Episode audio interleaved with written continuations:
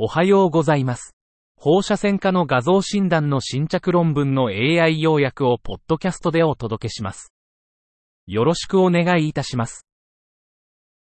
論文タイトル、7TMRI 中の脳動脈瘤フローダイバーターの磁場の相互作用と加熱の評価。Assessment of magnetic field interactions and heating for cerebral aneurysm flow diverters during 7TMRI. 流体ダイバータ、FD は多種多様な動脈瘤に使用されますが、MRI 中の正磁場との不適切な相互作用、変異力とトルクや RF 誘導加熱の安全性問題があります。本研究では、2種類の FD に対する 7T 性磁場と RF 誘導加熱の不適切な相互作用を評価しました。変異力と磁気誘導トルクは、変更角法とテーマ殺面法を用いて評価されました。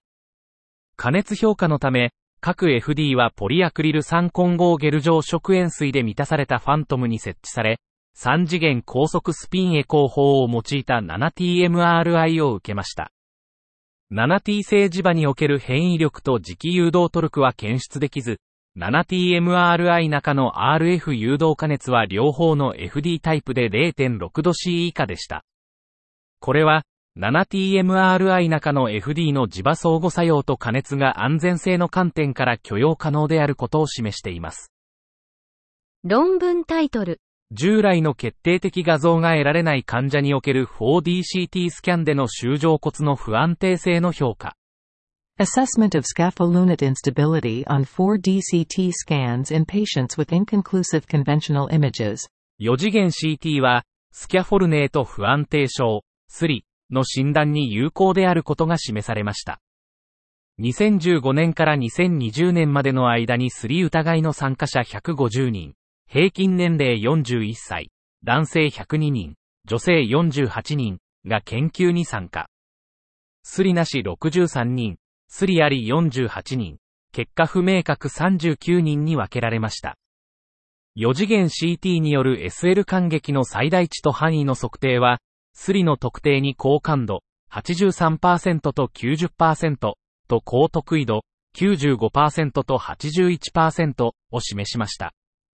結果不明確なグループのうち、4次元 CT で異常が見られたのは17人のうち44%で、そのうち10人59%がスリと確認されました。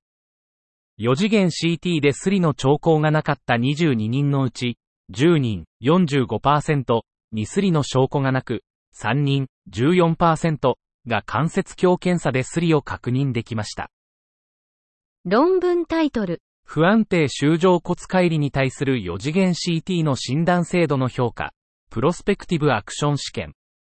Assessing diagnostic accuracy of four-dimensional CT for instable scapholunate dissociation. The prospective action trial. 4次元 CT は不安定な有形付き骨幹人体の診断に有効である。本研究では、4次元 CT の感度は74.3%、得意度は80%であった。4次元 CT の放射線量は67から72ミリシーベルトで、頭部では1ミリシーベルト未満であった。4次元 CT の評価者間信頼性は良好から優れていた。ICC 範囲0.89から0.96。さらなる大規模なランダム化試験からの証拠が必要である。論文タイトル、定量的な MRI ベースの見かけの拡散係数指標と、ヒール試験による新生児の24ヶ月の神経発達結果との相関関係。Correlating quantitative MRI-based apparent diffusion coefficient metrics with 24-month neurodevelopmental outcomes in neonates from the HEAL trial. 新生児の低酸素性虚血性脳損傷の MRI における急性脳損傷の定量的な体積を評価。体積は全脳及び視床と白質内で自動的に計算。急性脳損傷の存在と体積は24ヶ月の結果と関連。急性脳損傷の体積が 1ml 以上は死亡または児のオッズ比が13.9。定量的な全脳急性損傷体積は放射線科医の定性的なスコアリングと強く関連。自動的な脳損傷の定量的な体積は死亡、中等度から重度のん児、脳性麻痺と関連。論文タイトル。安定狭心症患者の3年間の転機に対する感情動脈 CT 血管造影法由来の血流予備能率の予後価値。Prognostic value of coronary CT angiography derived fractional flow reserve on three-year outcomes in patients with stable angina. この研究は、心発安定狭心症患者の3年間の追跡を行ったもので、900人の参加者が含まれています。冠動脈クタ由来の FFR の異常な結果を示した377人のうち25人、6.6%、正常な結果を示した523人のうち11人、2.1%で主要エンドポイントが発生しました。高 CAC の参加者では、正常な結果を示した182人のうち4人、2.2%、異常な結果を示した212人のうち19人、9.0%で主要エンドポイントが発生しました。安定した狭心症の患者で、正常な冠動脈クタ由来の FFR テスト結果は、全体のコホートと高 CAC スコアの参加者の両方で、全死因死亡または非致命的自発性心筋梗塞の低い3年間のリスクを特定しました。論文タイトル。オーラッツ USB2022 米国放射線学会の卵巣付属機レポート及びデータシステム米国委員会からの最新情報。ORADS USV 2022. An update from the American College of Radiology's Ovarian Adnexal Reporting and Data System US Committee. 2019年に初めて公開された ORATS-US は、卵巣と付属機の病変の標準化された語彙を提供し、形態学的特徴に基づく数値スコアを使用してこれらの病変のリスクを分類します。このリスク分類システムは5の研究で検証され、異なるレベルの専門家でも良好な一致率を示しました。システムの使用が増えるにつれて、特定の臨床的課題を解決し、推奨事項を明確にし、検証研究からの新たなデータを組み込むための更新が必要と認識されました。オーラッツ US4 が悪性腫瘍の適切なカットオフであることが示されたため、現在では、低リスクのオーラッツ US3 病変は、切除されない場合は US で追跡することが推奨されています。この声明は、2022年版のオーラッツ US に見られる基本概念、語彙用語と評価カテゴリー、及び管理推奨事項の更新をまとめています。論文タイトル。感染異症の非侵襲的検出のための磁気共鳴エラストグラフィー。3D 取得の付加価値はありますか？Magnetic resonance elastographer for non-invasive detection of liver fibrosis. Is there an added value of 3D acquisition? 目的。肝臓の 3D 磁気共鳴エラストグラフィ、まあ、パラメータと結成マーカー、FIB4 の診断性能を評価。方法。49人の慢性肝疾患患者を対象に、2D と 3D マーを使用して肝高度を測定。結果、2D と 3D マーの診断性能は類似。F3、F4 の AUC はそれぞれ0.87と0.88。F4 の AUC は両方とも0.81。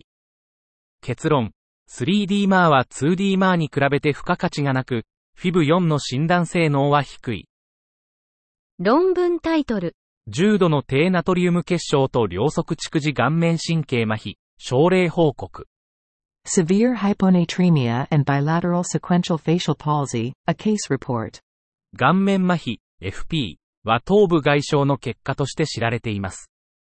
一方性 FP がより一般的で、顔面神経の部分的または完全な断裂、または地発性浮腫によるものとされています。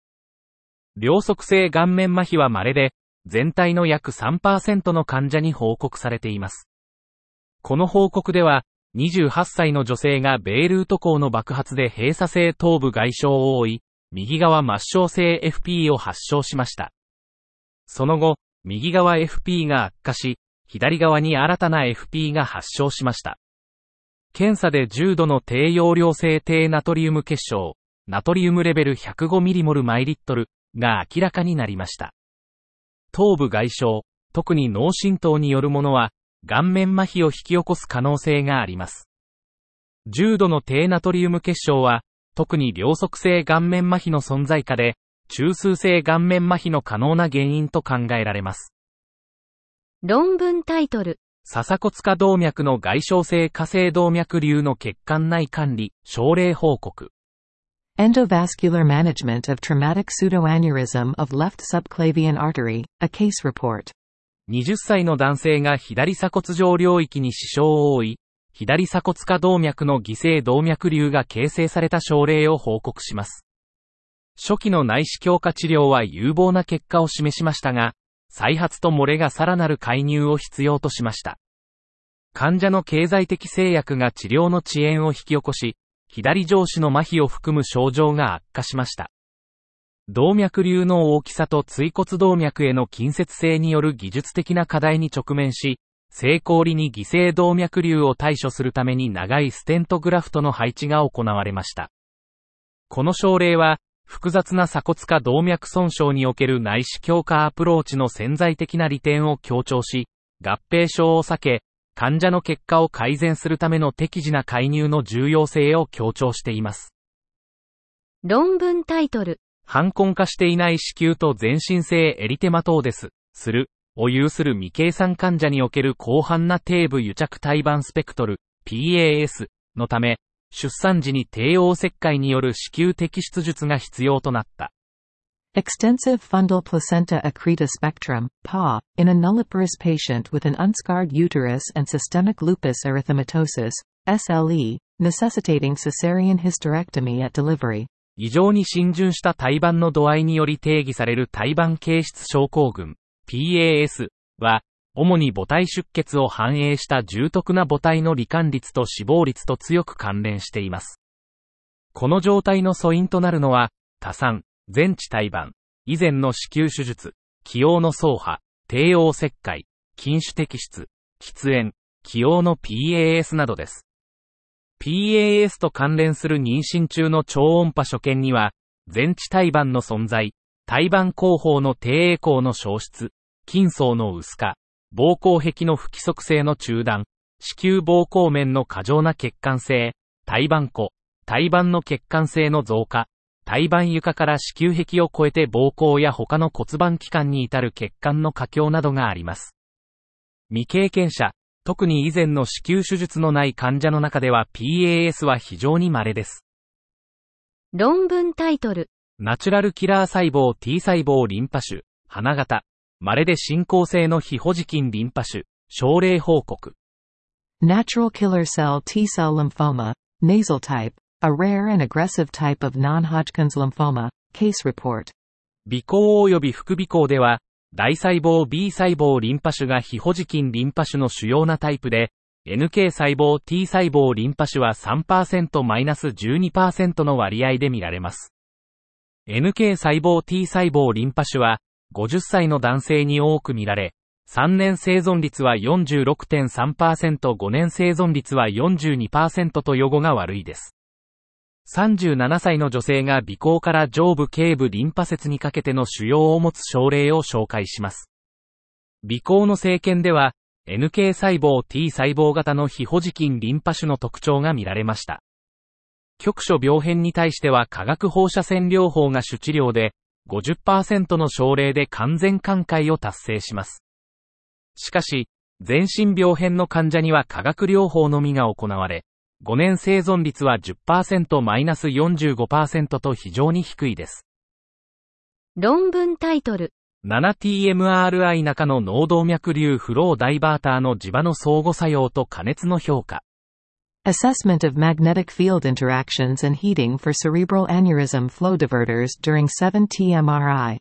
流体ダイバータ、FD は多種多様な動脈瘤に使用されますが、MRI 中の正磁場との不適切な相互作用、変異力とトルクや RF 誘導加熱の安全性問題があります。本研究では、2種類の FD に対する 7T 性磁場と RF 誘導加熱の不適切な相互作用を評価しました。変異力と磁気誘導トルクは、変更角法とテーマ殺面法を用いて評価されました。加熱評価のため、各 FD はポリアクリル酸混合ゲル状食塩水で満たされたファントムに設置され、3次元高速スピンエコー法を用いた 7TMRI を受けました。7T 性磁場における変異力と磁気誘導トルクは検出できず、7TMRI 中の RF 誘導加熱は両方の FD タイプで0.6度 C 以下でした。これは、7TMRI 中の FD の磁場相互作用と加熱が安全性の観点から許容可能であることを示しています。以上で本日の論文紹介を終わります。お聞きいただき、ありがとうございました。